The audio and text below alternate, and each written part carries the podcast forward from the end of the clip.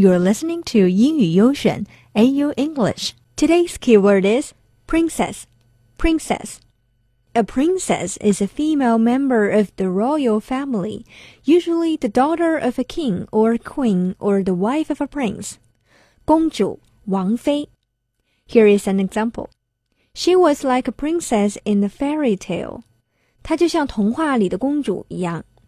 今天我们要说的这个 princess 呢，既不是童话里的小公举，也不是皇室家族里的公主，她是活生生被妹控的哥哥们宠溺出来的 princess。Once upon a time，有一对甜蜜的夫妇 Cher and Stephen there。While having a cute baby daughter has always been their dream。结婚十几年，在集齐了六个儿子之后呢，终于召唤出了 the little girl。Her name is Ruby Jane。六个哥哥们简直乐疯了，还专门做了一个视频。Let's listen to what they said about this newborn princess. She's so small. I didn't even think babies were this little. This is Ruby and I love her. I'm excited that she's here. I'm scared because it's a girl. Um, she's as precious as a ruby.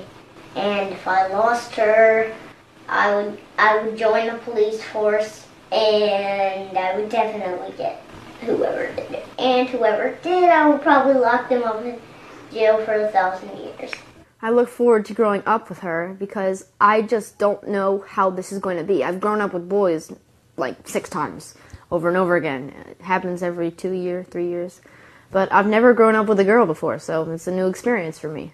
I'm worried about the pink because I think when she's five or six or seven, she might get paint and just paint pink everywhere. I don't like pink because it's a girl's color. I'm definitely going to be a protector. Like, when she gets old enough and she has a boyfriend and she, brings him home, all she's going to say is, Me and my brothers. To have me, you're going to have to go through them.